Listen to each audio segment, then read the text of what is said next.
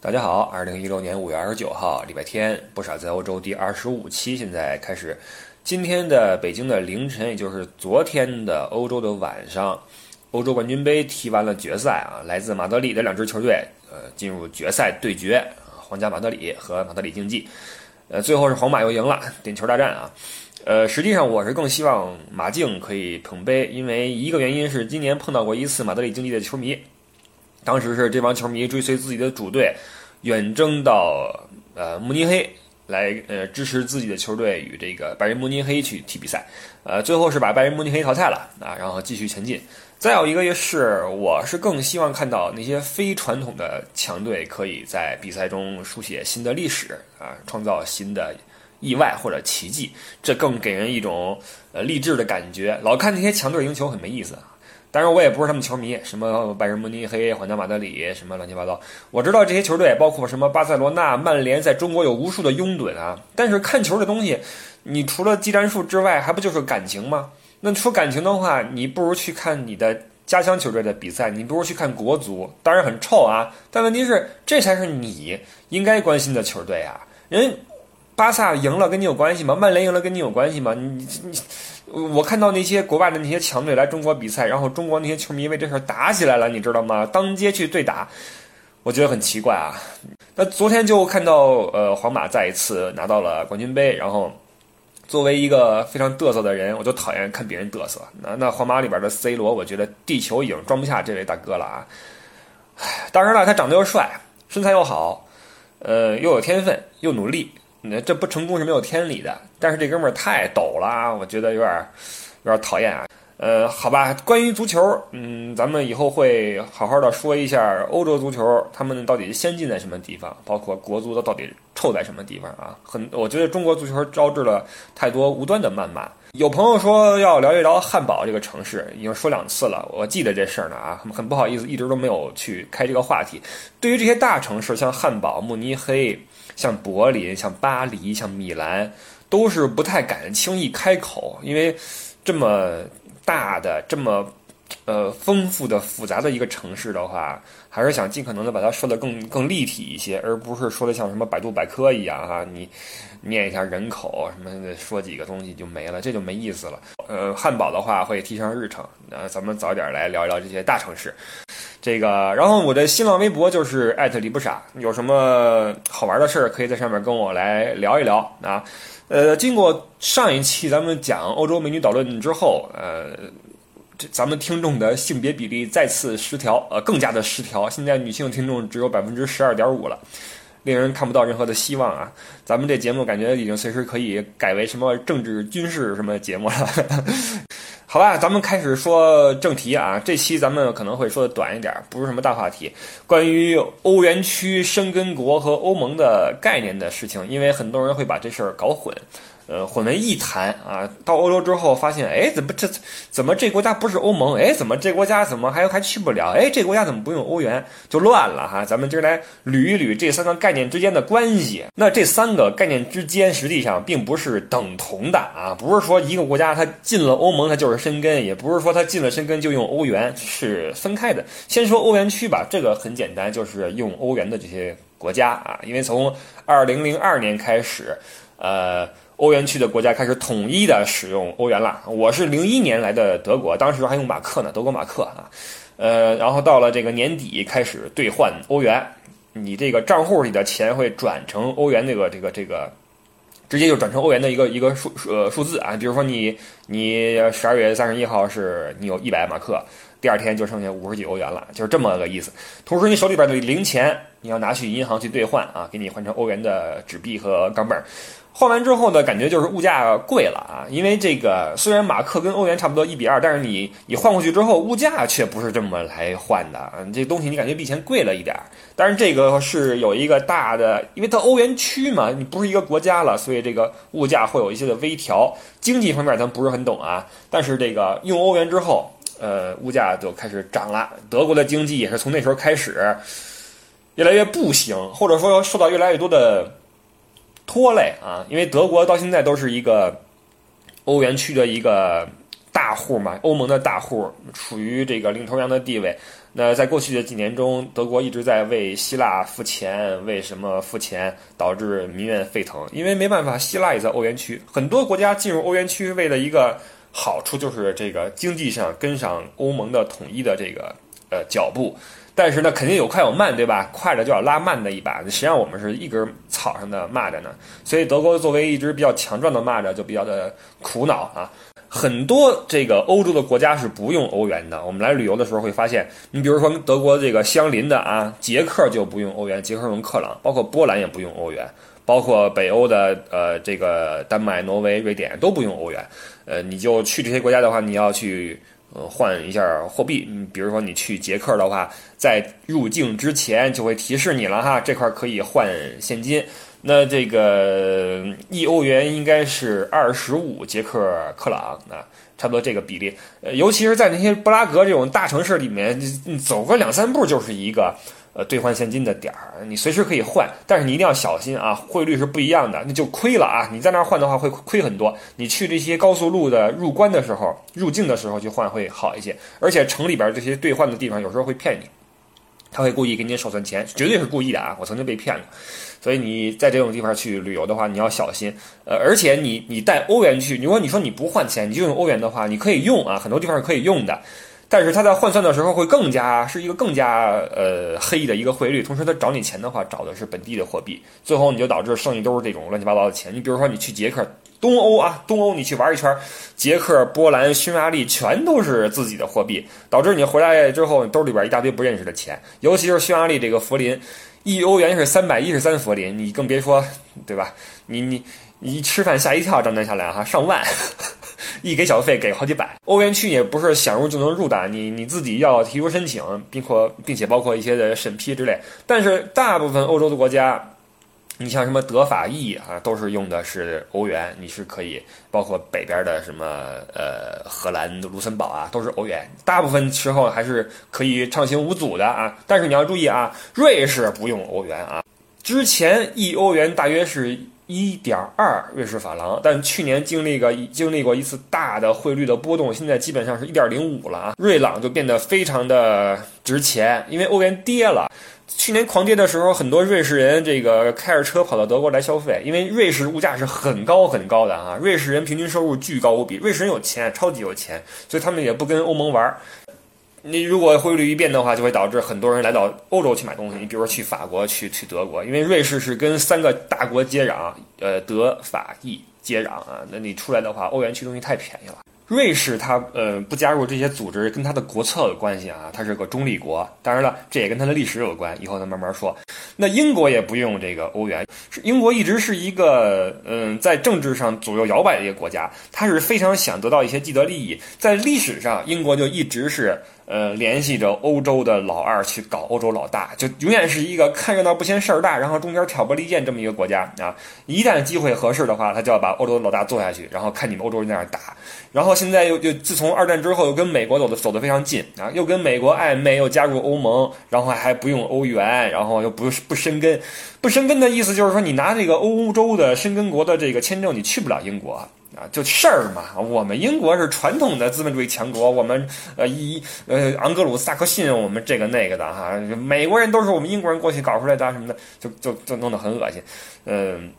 但是欧元区就是这个意思哈，你在德你在欧洲玩的话，呃，你要记住，在瑞士用瑞士法郎，在英国用英镑。当然你很少去英国啊，呃，在捷克包括去波兰的这些东欧这些国家的话，基本上美国都有每个国家都用自己的货币，你要注意啊，花欧元没问题，找钱的话基本找的都是这个当地的货币，比较的苦恼。呃，生根的概念啊，有个城市在卢森堡，或者说小村子吧，就叫申根啊，这个名字跟中文一模一样，就叫申根。八五年，在这个地方，和比卢法德这五国啊签署了一个协议，讨论说我们要不要互相开放边境啊，让我们这个流通更方便一些。和比卢法德也是一个经典的旅游路线啊，在十年前吧，是一个。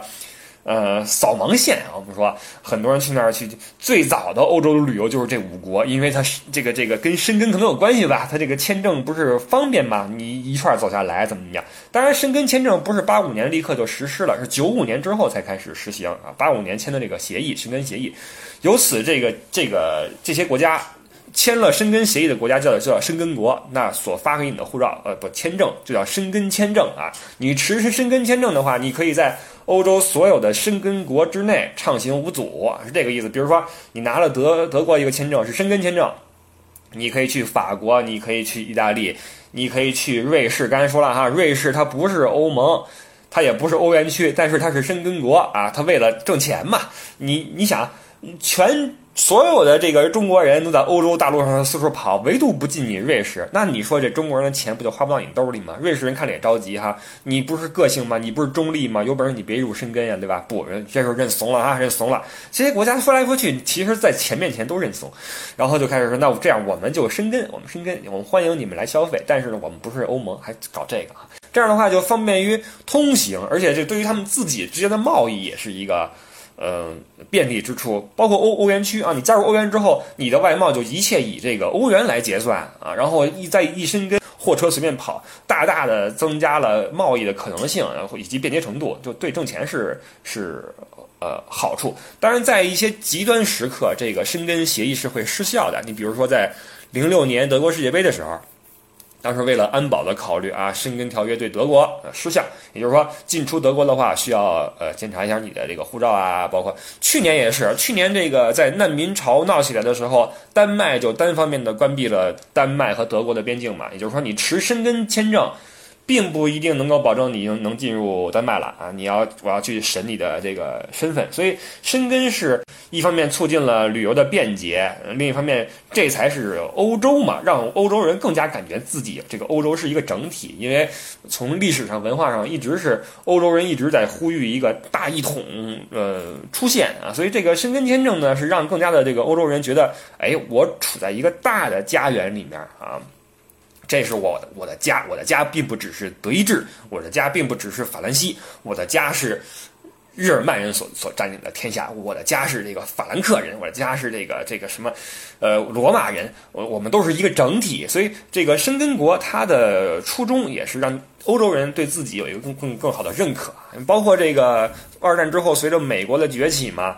包括在战前，在这个中世纪，在穆斯林崛起的时候，欧洲都有过这种大一统的思潮。我们需要一个强大的统一的帝国，呃，像一开始的罗马帝国一样，像像这个后来的神圣罗马帝国一样，呃，像后来的拿破仑第一帝国一样，或者像德意志第三帝国一样，就是纳粹德国。我们需要一个强化的整体的一个一个呃概念，我们去一起去一荣俱荣，一损俱损。当然，这也是现在欧盟和申根的一个。一个缺点就是说，我既然我们都上这条船，船开得好没问题，船遇到波浪的话就一起颠一起吐啊。那难民潮一来，那申根国就傻了，难民四处跑，那那人申根国之内没有没有边防，你就很苦恼啊。这个是申根国，那申根国里边，英国就不是申根啊。呃，英英国的话，你拿这个。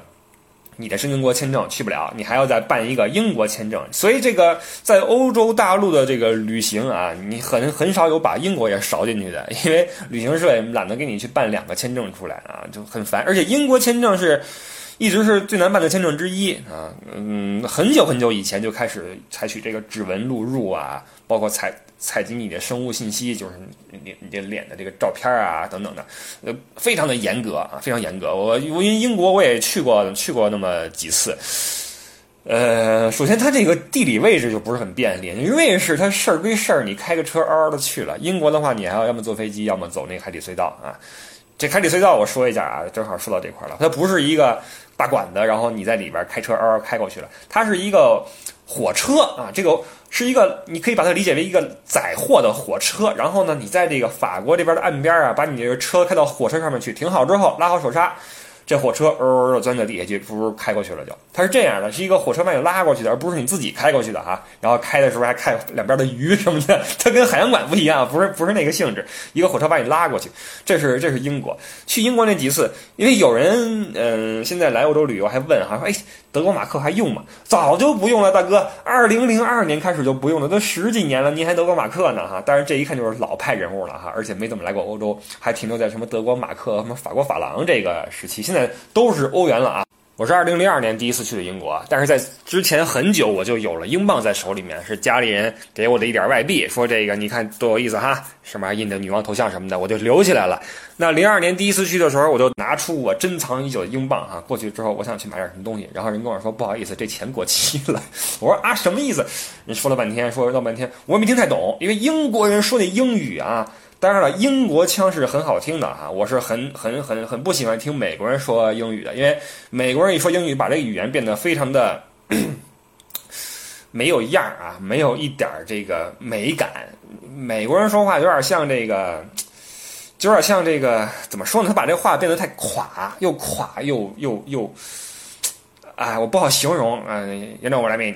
You know，就这就这样哈。英你去英国的话，英国人说英语的那个腔调是很。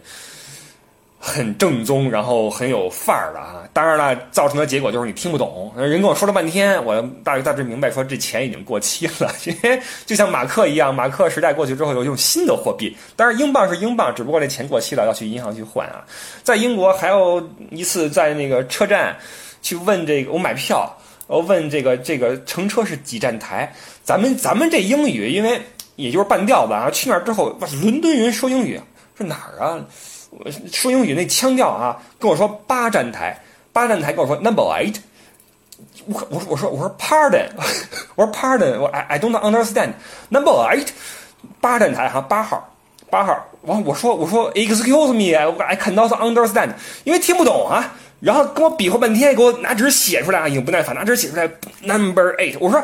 Number eight 就 Number eight，你就 eight eight number eight 就这样，你知道吗？他去英国旅游的话，你就有的时候就显得你很土，你知道吧？你就觉得觉得那个人家是说普通话的，咱们咱们这都是说的是方言，你知道吧？说的都是方言，就很很头疼。英国啊，一个瑞士，一个英国，欧洲的两个特例。之后说说欧盟这个概念啊，因为申根和欧元区都比较好理解。欧欧盟是什么东西？欧盟是这个实际上九三年才诞生，是呃在政治上的一个联盟啊，是欧洲的这些国家在一起的一个一个一个联盟。我们刚才说了，欧洲自古以来它就有一个一统的一种也一种需求啊，用需求。那欧盟的前身啊，最早最早是二战之后，一九四八年，荷比卢这三国搞了一个关税联盟出来，因为荷兰、比利时、卢森堡是在欧。洲的西北端的三个巨小的小国啊，它不联合的话，很难去对抗那些什么德法这些国家。人都是大国，那荷兰、比利时、卢森堡本来他们也是一由一一个国家那个这个分裂出来的，或者说一个地区分裂出来的一些比较有着历史的这种渊源的一些国家。于是三个国家搞一起，搞一个关税联盟，我们之间这个做生意啊免税或怎么着，我们有我们这个呃一起来对抗他们。那后来这个。边上这些国家觉得这这事儿挺好哈，那我们也一起加入吧。所以过几年之后，一九五一年产生了一个煤钢共同体，这时候就有这个六个国家了，包括法国、包括德国啊，包括这个荷比卢这些国家在一起搞了一个煤钢共同体，就是说我们这个在煤炭和钢铁的贸易上面，我们互相提供便利。又过几年。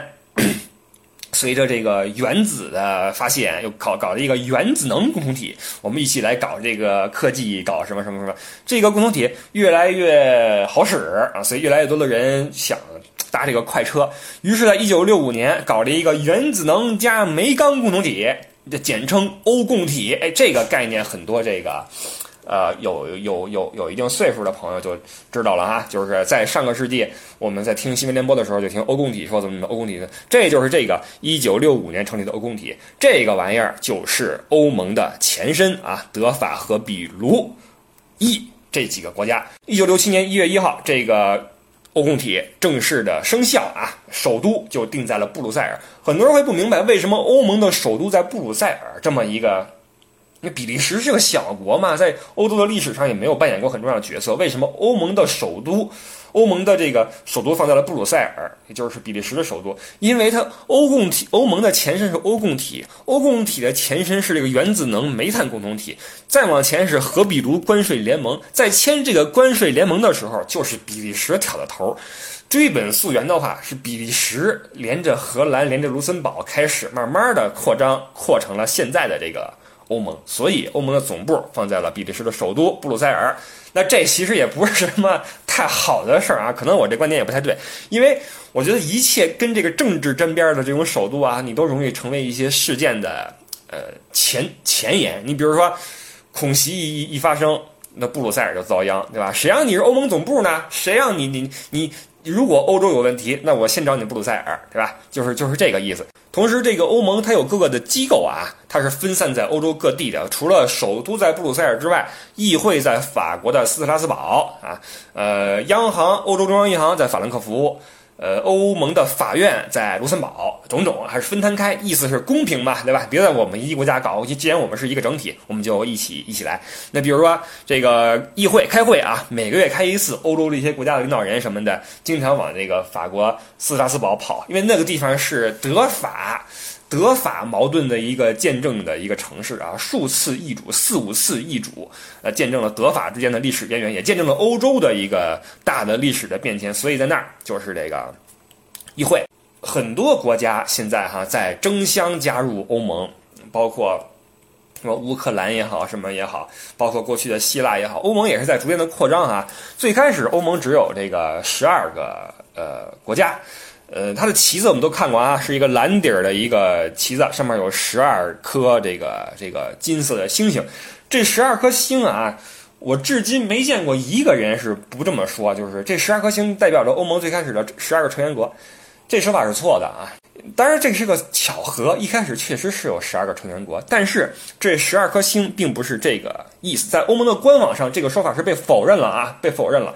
官方的回答是因为十二象征着一个。统一象征着一个轮回，因为一年有十二个月，对吧？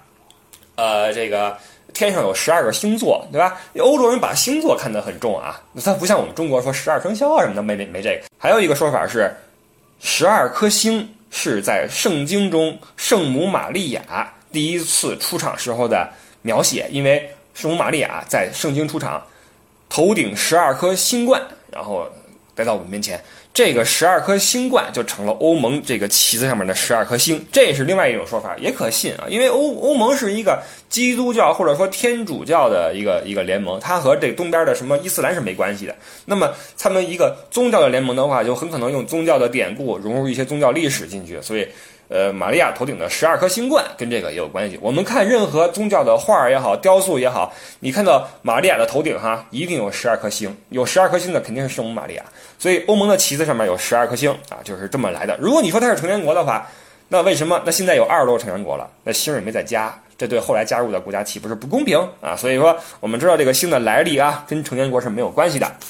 如此，这三个概念基本上就水落石出。那从时间上来讲啊。九三年欧盟诞生，十二个成员国，前身是这个欧共体，再往前推是煤钢共同体等等关税联盟。呃，九五年申根签证开始实施，那有些国家虽然它是欧盟，但是它并不是，并没有申根签证。你比如说英国就去不了，有些国家它有申根签证，比如说瑞士，但是它不是欧盟，比较恶心啊。那。二零零二年，欧元开始实行，那么就有了欧元区这一个概念。但是，同样有一些国家它是欧盟，但是它不用欧元啊，所以这个基本上是比较的复杂。但是你不用太去去去关注它。我们来欧洲玩的话，基本上啊，那些大国什么荷比、卢法德什么的，这些都是欧元，也都是申根。我们可以呃在这些国家之间去。玩儿去乐去花钱去旅游都是畅行无阻的。那么这个三个概念哈，就是见证了欧洲的自古以来的一个，或者说近代欧洲的一个呃协调一个。共荣，嗯，作为一个经济体也好，作为一个军事体也好，比如北约哈，做对抗美国、对抗中国，他们必须要抱团。欧洲它分裂的太久啊，它作为人类文明的发源地，当然了，你要说是那个两河流域，我也不跟你争啊。你说是希腊，我也不跟你争，但希腊也是欧欧洲嘛。它作为人类呃文明的，不说发源吧，呃，它的进化、它绽放的地方，它有文艺复兴，有工业革命，它作为这么一个传统的。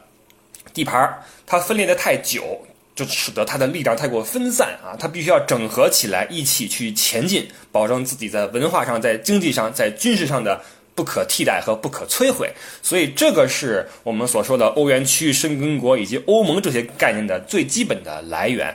那在近几年来看，哈，欧盟的这个这个运行还算 OK。嗯，在他们的这个不断的斡旋之中啊，经呃利益的平衡之中还算 OK，因为电视里边经常在演欧盟的大会，这这都是公开的哈，它不像我国的一些大会什么的，你就你那发言你一听就就知道你根本就没用啊，你听那都都瞎掰。在欧盟这边的这个这个，你看大会的一些计时啊，是很有意思的，各个国家领导人在这激烈的辩论、激烈的争吵，面红耳赤的哈，确实是在。呃，讨论欧洲的未来，在讨论自己国家的未来，在共同的把这个欧盟做得更好。那这里边就牵扯到后面的呃黑幕啊、交易啊、经济、军事啊、文化等等。这么深的东西就不说了啊，咱也不是很懂。但是我们希望这个欧盟，且看欧盟怎么发展吧。面对东边现在这个乱世啊，美国把叙利亚搞了，叙利亚这边开始有这个伊斯兰的文化的融入、侵入也好什么的，看看基督教世界该怎样去应对。包括德国，嗯，作为龙头，包括法国啊。欧盟就是德法一一起一起提议搞出来的。德法这两个大国面对这个恐怖袭击啊也好，包括外族文化也好，看看怎么样保持欧洲文化的传统的优越吧。啊，我们看一看欧盟将怎么去发展。同时，作为我们中国啊，希望我们中国在这个我们这个亲爱的习大大的领导领导下。呃，稳步前进，什么高屋建瓴，什么啊，这种成语哈，你们听听新闻联播就知道了。呃，共同实现繁荣富强，让我们的中国傲立于世界强国之林。好了，这一期的不傻在欧洲就说这么多啊。呃，这期比较短，也没有那么多好玩的事情，就是一些小概念。呃，下个礼拜时间多一些，再整一些大历史给各位来说吧。嗯，又是新的一个礼拜，呃，各位保重，我们下个周日见。不傻跟您说一声谢谢。